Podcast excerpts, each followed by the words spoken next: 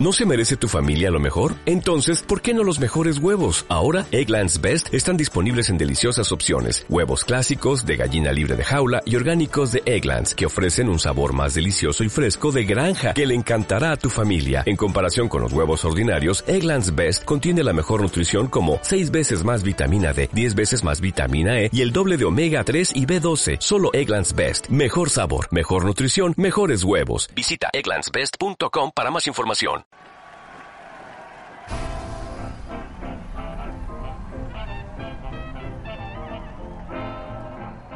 Estados Unidos, 1947. En Texas, Max y Rachel celebran el regreso de su hijo Paul, quien fue dado de baja del ejército de los Estados Unidos después de servir dos años en Japón. Él tiene buenos recuerdos de su tiempo allá. Niños fueron concebidos durante el poco tiempo que el ejército estadounidense ayudó a reconstruir el país, después de lanzar la bomba atómica sobre él.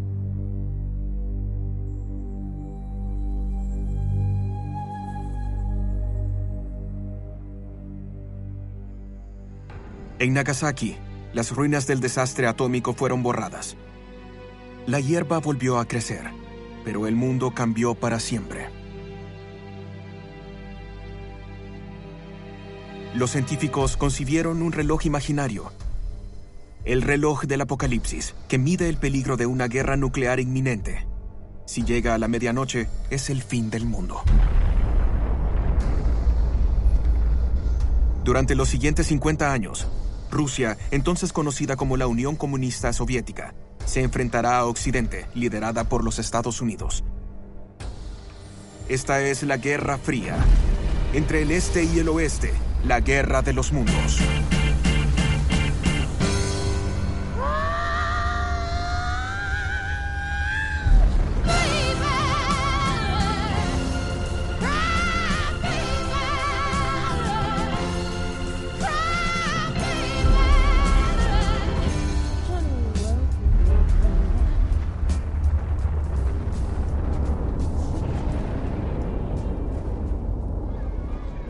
Al igual que muchos estadounidenses, Max y Rachel donan alimentos para ayudar a una Europa hambrienta. El pequeño Daniel en París podrá enfrentar el invierno duro de 1947, uno de los más fríos del siglo, a pesar de que Francia no tiene carbón. Aún así, la moral de los franceses es un ejemplo para todo el mundo. Después de seis años de guerra, eligieron vivir una existencia sin preocupaciones. Mientras tanto, entre Oriente y Occidente, la carrera armamentista comenzó. Son estas confrontaciones entre las democracias occidentales y los comunistas del Este, como en Indochina o Corea, los primeros pasos de la escalada del miedo?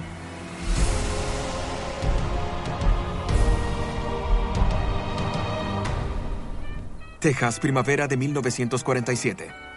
Max y Rachel se mudan a Fort Bliss, una ciudad pequeña cerca de una base militar.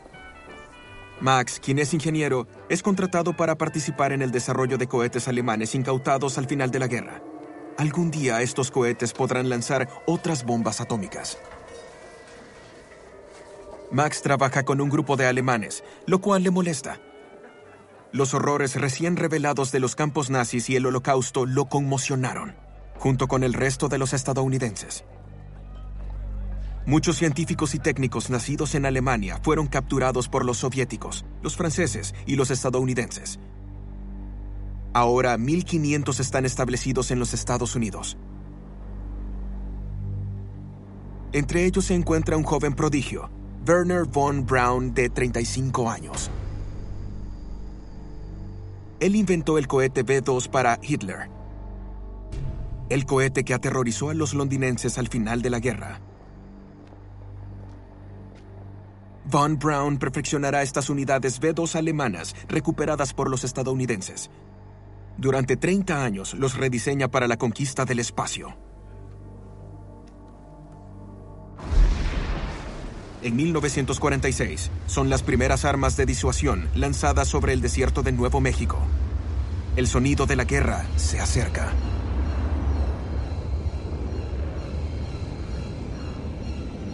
Al mismo tiempo, los diplomáticos intentan salvar la paz mundial organizando una conferencia con la Unión Soviética. El 9 de marzo de 1947, el secretario de Estado de Francia, Georges Bidault, un demócrata cristiano, se va a Moscú con su esposa.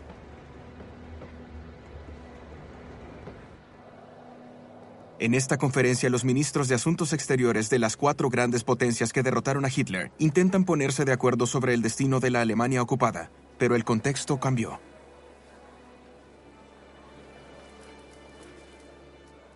El ministro de Francia, Bidault, quiere Saarland, una región industrial en Alemania que de Gaulle ya reclamó de Gran Bretaña, Bevan, un partidario izquierdista y anticomunista, se alinea con la posición de los Estados Unidos, una posición defendida por el general Marshall, cuya preocupación principal es la seguridad de los Estados Unidos. El ministro soviético de Asuntos Exteriores, el señor Molotov, quien se acerca a Occidente, será marginado por Stalin. Los antiguos aliados no pueden ponerse de acuerdo en nada. Alemania seguirá dividida en dos una recepción final a la que Stalin no asiste marca el final de la alianza de la guerra entre Oriente y Occidente. Después de las sonrisas, vienen las despedidas. El presidente estadounidense, el demócrata Harry Truman, presenta su doctrina al Congreso. Su política es de contención, Cualquier acción agresiva de Stalin será recibida con represalias, y lo más importante es ayudar a Europa a recuperarse de la pobreza, un caldo de cultivo para el comunismo. El secretario de Estado estadounidense George Marshall le ofrece a Truman un plan para la reconstrucción europea que lleva su nombre, el Plan Marshall. Él dice, la gente de estos países necesita comer y sobrevivir el invierno.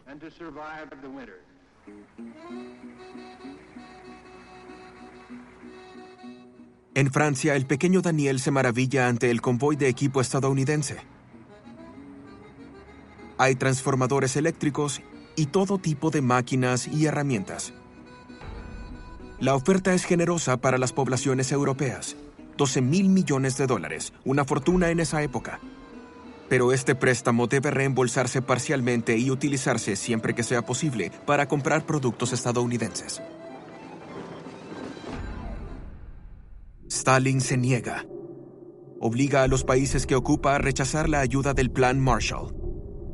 En los otros países, Italia, Bélgica, Inglaterra y especialmente Francia, agita al Partido Comunista local, respaldando protestas violentas y huelgas para denunciar el imperialismo estadounidense.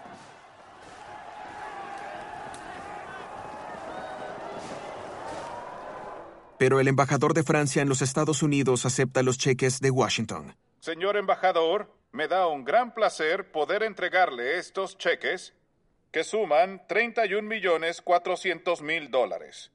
Con estos cheques y los que le dimos la semana pasada, el total es de 33 millones de dólares. Este monto representa solo la parte inicial que estará disponible bajo el programa de ayuda exterior de los Estados Unidos. Francia necesita dinero para financiar su guerra en Indochina, que ahora comienza su tercer año.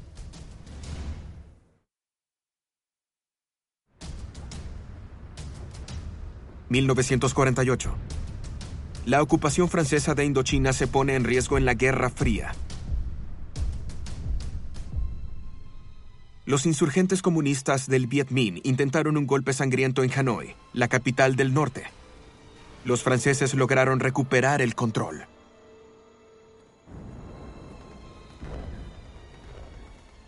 Esta es una guerra costosa. 500 millones de francos franceses por día.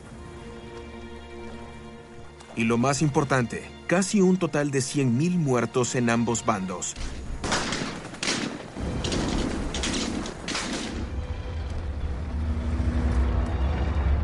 En el norte, los hombres del cuerpo expedicionario francés buscan a Ho Chi Minh y Giap, los líderes comunistas de la lucha por la independencia. Buscan en las montañas, donde las tribus se mantuvieron al margen de la guerra. Pero, ¿por cuánto tiempo?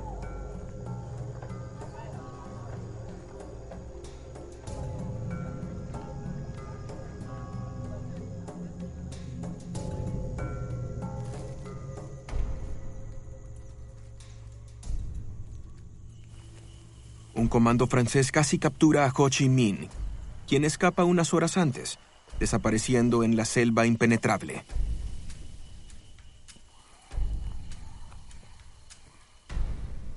Ho Chi Minh se refugió en esta región cerca de la frontera de la República de China, que aún lucha contra los comunistas de Mao. Desde el cielo la zona se ve desierta.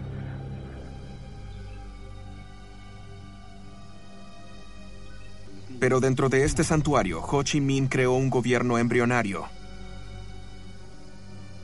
Sus ministerios de bambú se pueden desmontar rápido.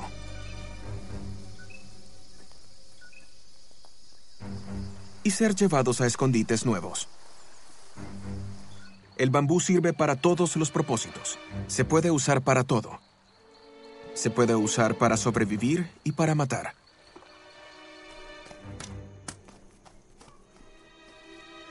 Sus puntas afiladas sobresalen en los claros para empalar a los paracaidistas. En el campo contrario, las posiciones francesas también están protegidas por bambú tan peligroso como el alambre de púas utilizado durante la Primera Guerra Mundial.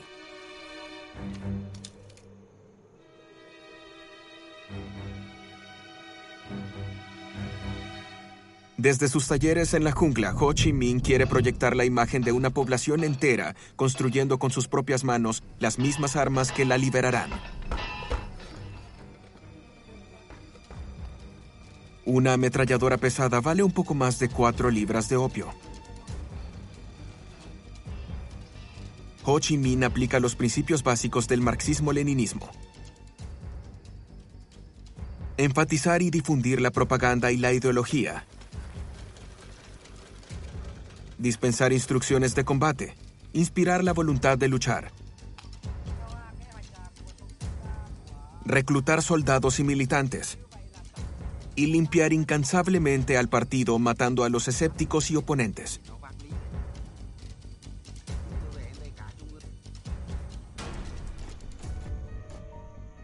Ho Chi Minh muestra su verdadero rostro después de años en la URSS. No más negociaciones. Se prepara para una guerra larga. Declara, será la pelea entre el tigre y el elefante. Durante el día, el tigre se oculta en la jungla. Solo sale por la noche. Salta sobre el elefante y le arranca trozos grandes de carne de su lomo. Luego vuelve de nuevo a la jungla oscura poco a poco, el elefante se desangra. Tal será la guerra en Indochina.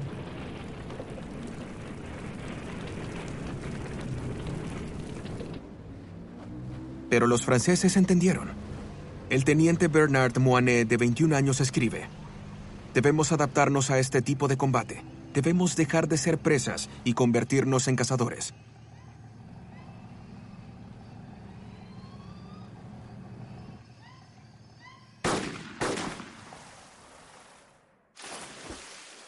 No hay contrabando a pequeña escala, ni presas a pequeña escala.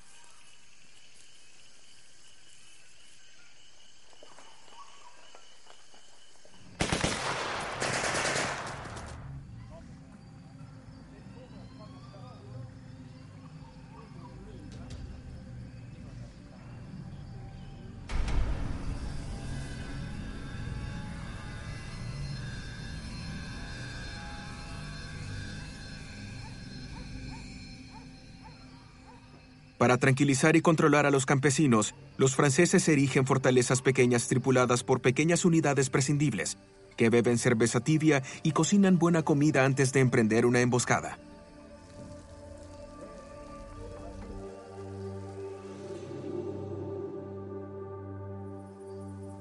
Los que logran volver tranquilizan a sus esposas, como el teniente Moané, quien escribe, Mi querida Francine, soy un hombre feliz enamorado de mi carrera y de ti.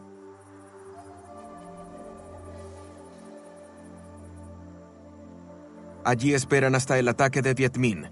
Los hombres son masacrados, ya que los fuertes se ganan y pierden regularmente. Este es el caso a lo largo de esta guerra que apenas comienza.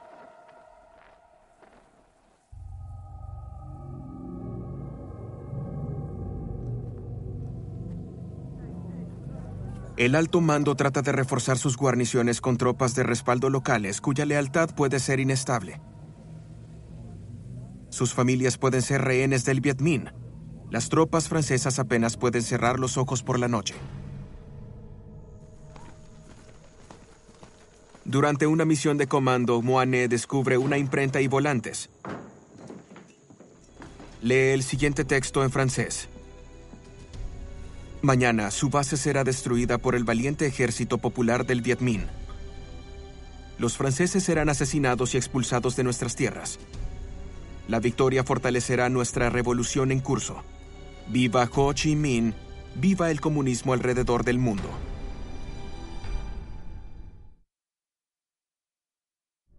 El comunismo en el mundo avanza en Asia, mientras Mao se prepara para tomar el poder de la República de China. En las colonias británicas de Birmania y Malasia, los movimientos comunistas se alzan para reclamar su independencia. Las Indias orientales holandesas se convierten en Indonesia. En Europa los comunistas intentan arrebatarle la monarquía griega, que está respaldada por los británicos y los estadounidenses. Pero Occidente no hace nada para evitar el golpe de Estado en Praga en febrero de 1948 cuando los comunistas toman el poder en Checoslovaquia. Stalin está ahora un paso más cerca de traer a Berlín a su lado. Stalin declara, Toda Alemania debe ser nuestra, completamente soviética y comunista.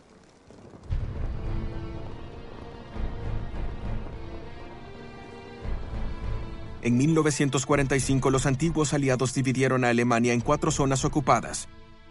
Soviética, británica, estadounidense y francesa. Hicieron lo mismo en Berlín, dividida en cuatro sectores y sin litoral por la zona soviética. Para llegar a sus zonas en Berlín, los occidentales tienen acceso a tres corredores.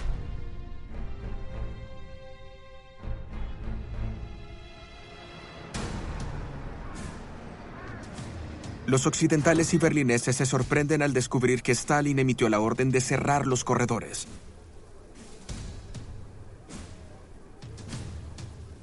También prohibió todo el tráfico de trenes y ríos. Incluso las plantas eléctricas en la zona soviética dejan de suministrar energía a Occidente. Ahora Berlín está aislada del mundo. Sus dos millones de residentes son rehenes de la Guerra Fría. El reloj del apocalipsis marca cinco minutos para la medianoche.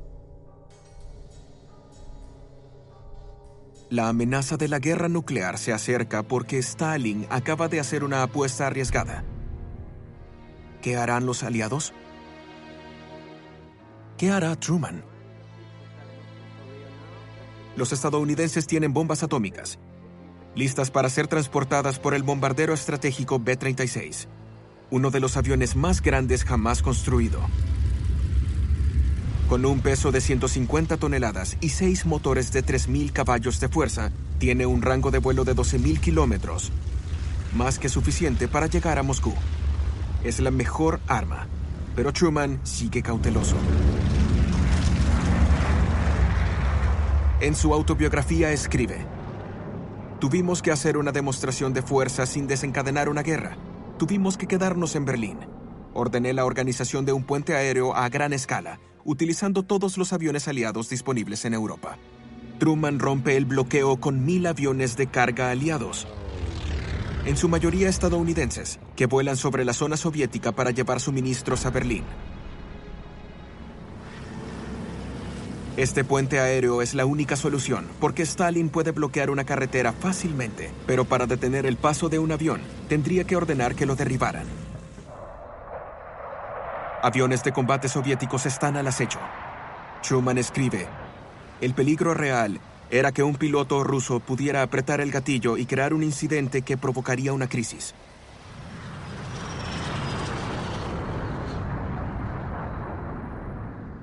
¿Será detenido el puente aéreo? El 9 de septiembre de 1948, los habitantes de las zonas occidentales de Berlín se reúnen frente al Reichstag, el antiguo parlamento alemán. Es el recordatorio de un pasado trágico reciente. 300.000 berlineses vinieron a mostrar su apoyo a su alcalde, Ernst Reuter, una figura conocida en la lucha contra el nazismo, quien pide ayuda. Gente del mundo, gente de Estados Unidos, Inglaterra, Francia e Italia, no pueden, no deben abandonarnos.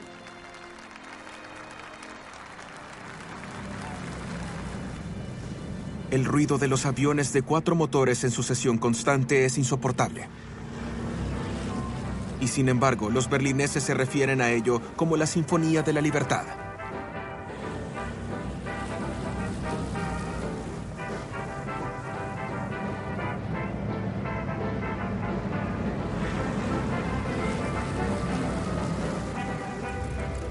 Durante el invierno de 1948 y 49, los aviones transportan cerca de un millón de toneladas de carbón.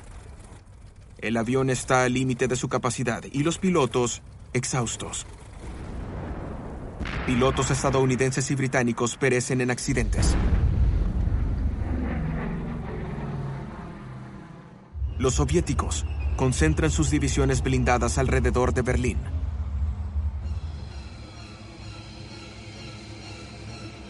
La amenaza de guerra es tan tangible que toda Europa se vuelve hacia los Estados Unidos, que se prepara para una elección presidencial en noviembre de 1948. Los republicanos son históricamente aislacionistas. Sin embargo, el lema de los demócratas es Truman, la esperanza del mundo. Truman fue oficial en el Frente francés en 1918, conoce bien Francia y se preocupa por el destino del viejo continente es reelegido y les dice a los líderes europeos, seguiremos defendiendo los principios pacíficos de la ONU.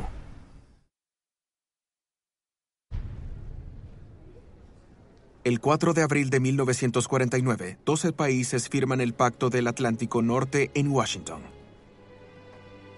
Francia, Luxemburgo, Bélgica, los Países Bajos, Gran Bretaña, Dinamarca, Noruega, Italia, Portugal, Islandia, Canadá y Estados Unidos se comprometen con el artículo 5 que dice, las partes acuerdan que un ataque armado contra cualquier país miembro se considera como un ataque contra todos los miembros. El filósofo Raymond Aron escribe, sin dudarlo, los europeos occidentales eligieron al protector estadounidense sobre el imperio soviético.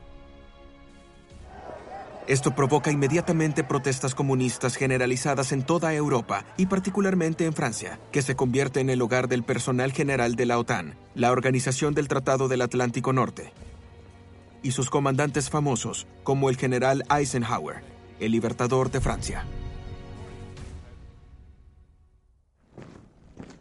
Las tropas de la OTAN se instalan en Francia, junto con sus alojamientos, hospitales, escuelas e ingresos disponibles. El actor francés Gérard Depardieu, que creció cerca de la base de la Fuerza Aérea de los Estados Unidos en Châteauroux, recuerda, la ciudad se americanizó, palomitas de maíz, hamburguesas, mantequilla de maní, jeans y camisetas, club de striptease, soldados en jeeps y rock and roll.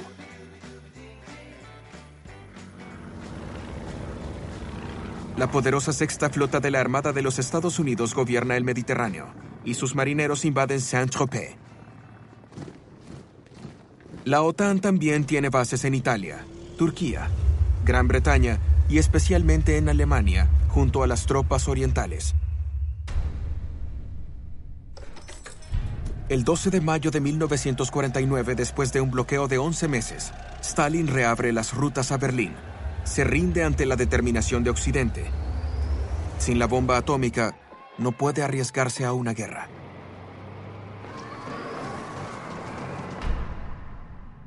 El 29 de agosto de 1949 es una fecha importante en la Guerra Fría. En el desierto de Kazajstán, la primera bomba atómica soviética está lista. Es un duplicado de la bomba estadounidense, hecha posible gracias al espionaje intensivo. Esto marca el fin del monopolio nuclear de los Estados Unidos. Los periódicos estadounidenses son los primeros en revelar esta prueba nuclear. Los titulares decían, los rojos explotan una bomba atómica. Stalin mantuvo al público en la oscuridad. porque aún quiere aparentar estar luchando por la paz y necesita ganar tiempo hasta que su bomba atómica esté completamente operativa.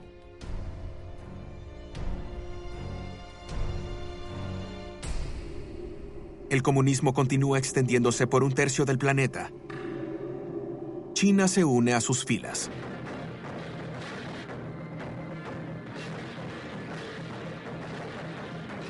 Pekín, 1 de octubre de 1949. En la ciudad prohibida, el Palacio Imperial de China, Mao Zedong, se convierte en el amo de la nación más poblada del mundo, con 600 millones de habitantes.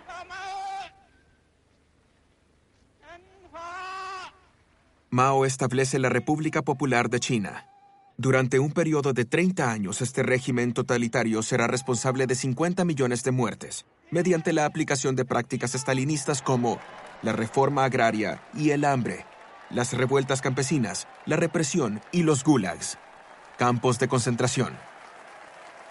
Libró una guerra civil brutal desde la década de 1920. Aunque era solo un fanático marxista en ese momento, se le considera aún más cruel que Stalin. La violencia es la clave de su poder. Impone a sus hombres lo que llama el pacto de sangre todos deben participar en la destrucción física de los enemigos de clase. Todos deben tener sangre en sus manos. Mao dice, los cadáveres tienen su uso. Pueden utilizarse para fertilizar la tierra. Mao finaliza su conquista, llevando a las últimas tropas anticomunistas de vuelta a la frontera de la Indochina francesa.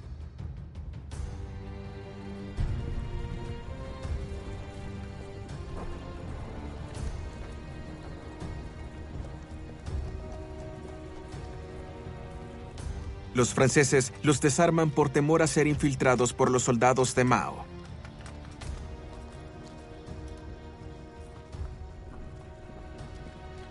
El comandante Auriol escribe, un sorprendente número de mujeres están embarazadas.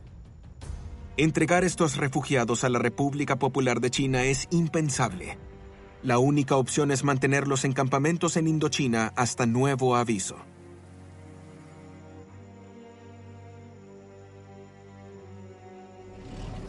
Los franceses también están preocupados. La llegada de estos 30.000 refugiados plantea la cuestión de la persecución del ejército de Mao. Su ejército podría unir fuerzas con el Viet Minh y ayudarlo a apoderarse de Indochina.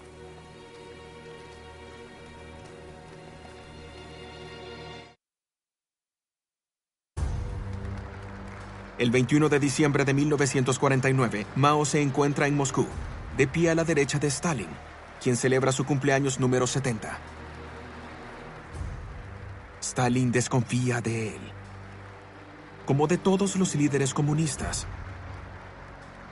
Desde sus altercados con el líder yugoslavo Tito, que se niega a ser un satélite de la URSS.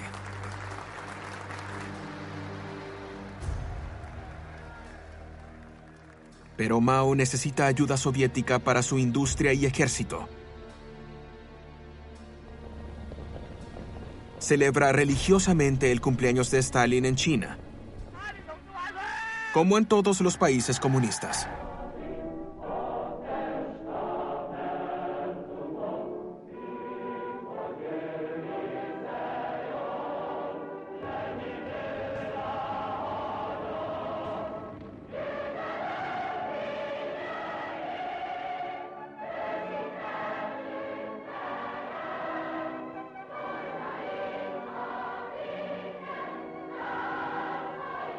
El culto de la personalidad de Stalin se extiende más allá de las fronteras de la URSS. Los comunistas franceses celebran al camarada Stalin, un defensor de la paz, la libertad, la independencia del pueblo y la felicidad humana. El Partido Comunista Francés sigue siendo el primer movimiento político del país. Su líder, Maurice Torres, es el defensor incansable de Stalin. ¡Viva Stalin! Una vida larga para el líder del proletariado internacional el jefe de la revolución socialista, el libertador del pueblo y el defensor más ávido de la libertad y la paz. Nosotros, los comunistas, a quienes el enemigo y sus agentes tratan de insultar llamándonos estalinistas. Declaramos fuerte y claro como lo hicimos hace 20 años, que nos honra este título glorioso por el que continuamente nos esforzamos de ser dignos. Con todo nuestro corazón, declaramos nuestro amor ferviente por Stalin y ponemos nuestra confianza solo en él. ¡Viva Stalin!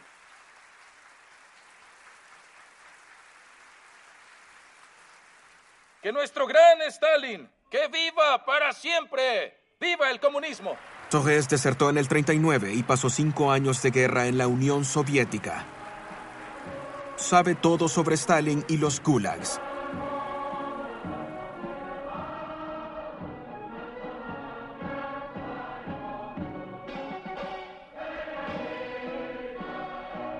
Pero todas las otras almas valientes están en la oscuridad, como esta militante. Estoy convencida de que mis hijos, mi esposo, La Paz y usted, camarada Stalin, son exactamente lo mismo. Jamás, pero jamás, las mujeres de Francia permitirán que sus esposos e hijos vayan a la guerra contra el país de Stalin. No a la guerra contra Stalin. Es el mensaje que los comunistas deben difundir. Junto con esto llega la creación de un movimiento mundial de partisanos de la paz, cuyo emblema es una paloma diseñada por Picasso. Este movimiento de paz lanza una petición internacional el 19 de marzo de 1950, exigiendo la prohibición de las armas nucleares. Es conocido como el llamamiento de Estocolmo.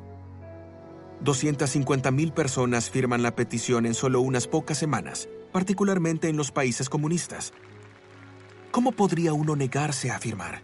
Sin embargo, ¿quién puede verificar que Stalin mantenga su compromiso ahora que tiene la bomba y multiplica las pruebas atómicas?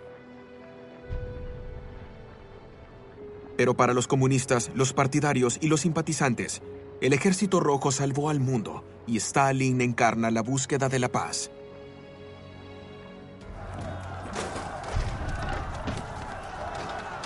En los Estados Unidos, la búsqueda de simpatizantes comunistas en el gobierno y la industria del cine es iniciada por el senador republicano Joseph McCarthy. El FBI logra cerrar la extensa red de espionaje soviético a la que pertenecen Julius y Ethel Rosenberg. La pareja es enviada a la silla eléctrica.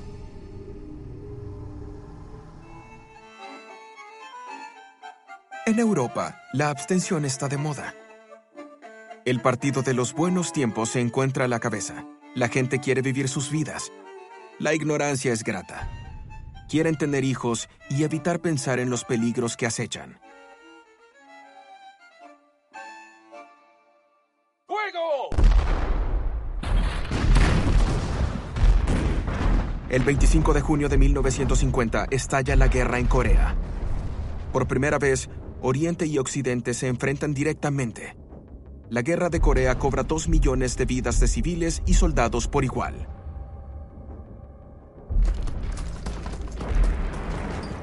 El 25 de junio de 1950, las tropas comunistas de Corea del Norte cruzan el paralelo 38, que separó a Corea en dos países desde 1945. En el norte, la conquista soviética llevó a la creación de la República Popular de Corea, gobernada de facto por el general Shtikov, que ocupó el país en 1945. Shtikov puso en el poder a un comunista coreano entrenado en la URSS, Kim Il-sung, de 38 años. Él estableció un servicio militar obligatorio de seis años. El país está listo para la guerra.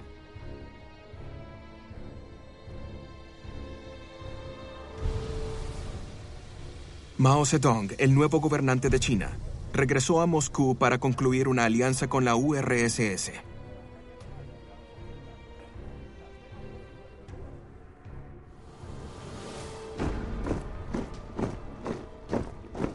Shtikov convence a Stalin, quien por temor a un conflicto internacional tiende a ser cauteloso, a dejar que Kim Il-sung invada Corea del Sur. El gobernante autoritario de Corea del Sur es Syngman Rhee, ex líder de la oposición contra los japoneses, que colonizó Corea durante muchos años. Estados Unidos lo apoya, pero no le da los medios para defenderse. El ejército coreano pide una movilización de emergencia de las tropas para defender Seúl. El norte lo supera en número de 2 a 1 y están mal armados, sin tanques blindados. El comandante Paik Sun-jup y su unidad están a cargo de defender Seúl. Él escribe: Nuestros soldados nunca vieron un tanque. Tan pronto escuchan la palabra tanque, caen en estado de shock.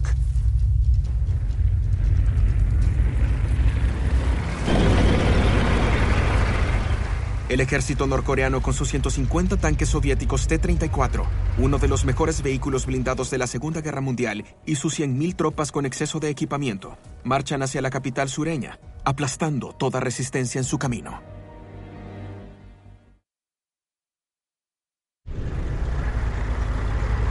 El 28 de junio de 1950, en la mañana del tercer día del asalto, los norcoreanos ingresan a Seúl se apresuran a entrar en los edificios administrativos para robar todos los documentos confidenciales de los Estados Unidos. Los camarógrafos soviéticos que los acompañan simulan el descubrimiento de este mapa, que supuestamente revela un ataque planeado contra el norte por el sur. Esto permite a los comunistas decirle a la gente de Seúl que permanece estacionada y es movilizada de inmediato que el ataque del norte a su ciudad es una medida preventiva contra la amenaza surcoreana. Junio de 1950. En las Naciones Unidas en Nueva York, el Consejo de Seguridad celebra una reunión de emergencia. El delegado soviético estuvo ausente durante meses en protesta por la negativa de Estados Unidos a reconocer la China comunista. El Consejo logra votar a favor de una resolución pidiendo a los Estados Unidos que tomen medidas militares con sus tropas aún basadas en Japón. Estos soldados jóvenes que cumplen con su deber no tienen idea del infierno que les espera.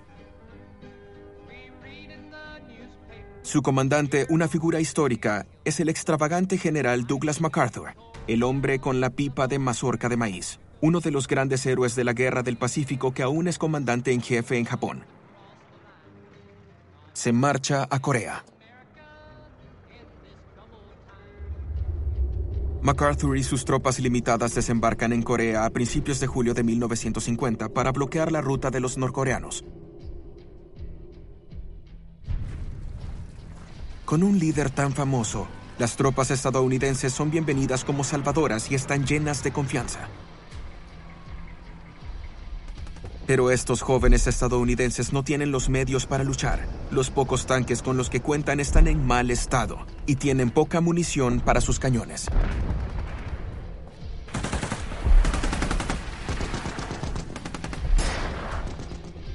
Las tropas estadounidenses y surcoreanas retroceden hacia el sur, hacia Busan, el último puerto disponible. Todo el ejército norcoreano se moviliza para marchar sobre Busan, lo que está en juego es crucial. Ganarán la guerra si logran presionar a los estadounidenses para volver al mar. Los estadounidenses y los surcoreanos, abrumados por un enemigo superior en número y armas, establecen un perímetro de defensa.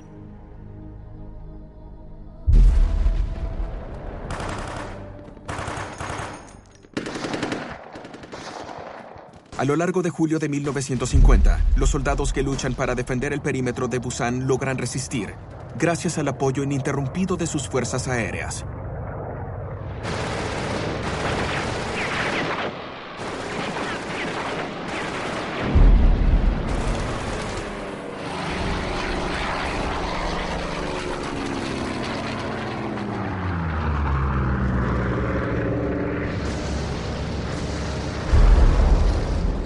Los B-29, las superfortalezas de la Fuerza Aérea de los Estados Unidos, reciben permiso para atacar más allá del paralelo 38 y arremeter contra las fábricas de armas de Corea del Norte.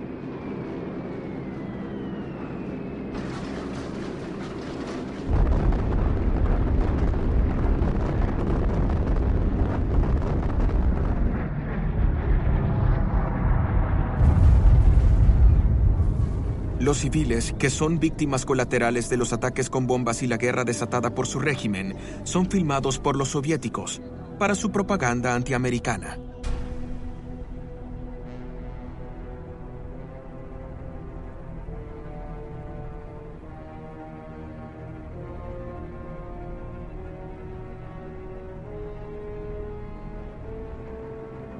Las fábricas de armas no se ven afectadas porque la mayoría de ellas está bajo tierra.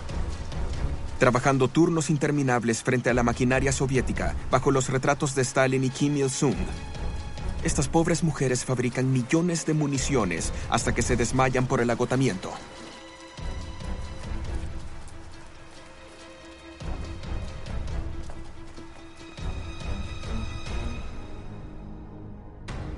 Agosto de 1950. Las tropas estadounidenses en el perímetro de Busan están en problemas. Perdieron muchos hombres. Casi 4.000 están muertos y 2.000 son capturados, como fue filmado aquí por los soviéticos. El 14 de agosto, en la colina 303, 45 soldados estadounidenses del 5 Regimiento de Caballería son capturados y llevados a un barranco, donde son fusilados a quemarropa. Uno de estos hombres, el cabo Day, sobrevive milagrosamente y es descubierto debajo de los cadáveres.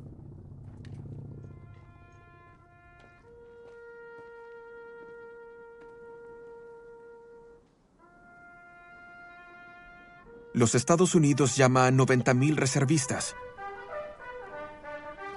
Cinco años después de ser dados de alta al final de la Segunda Guerra Mundial, estos estadounidenses que formaron familias encontraron trabajo no están tan emocionados de ponerse el uniforme y volver a la guerra.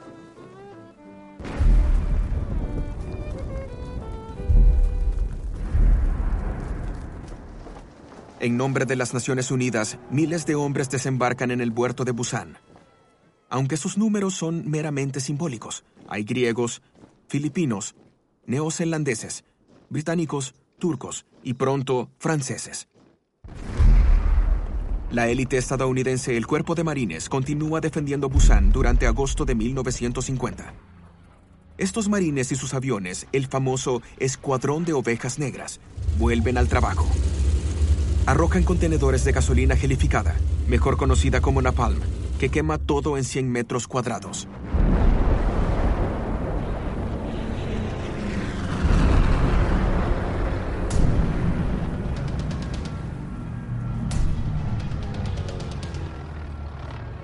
Los sobrevivientes norcoreanos están en estado de shock. Son capturados y humillados.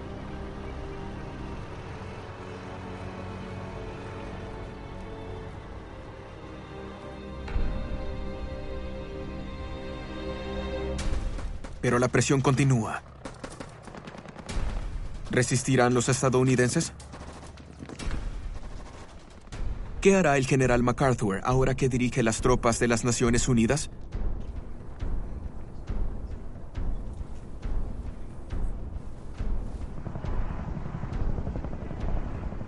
El presidente de Corea del Sur, Syngman Rhee, advierte a quienes defienden a Busan.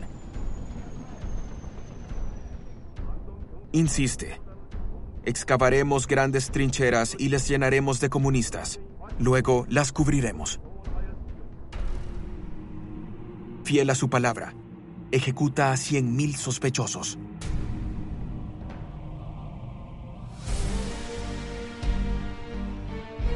El odio genera odio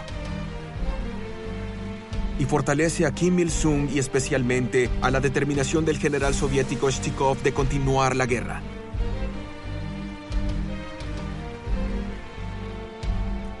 Nada puede detener la ola de protestas mundiales orquestadas por Stalin para denunciar el ataque estadounidense contra Corea. ¿Seguirá escalando el miedo? ¿China se involucrará en Corea o Indochina? Napoleón dijo una vez, cuando China despierte, el mundo temblará.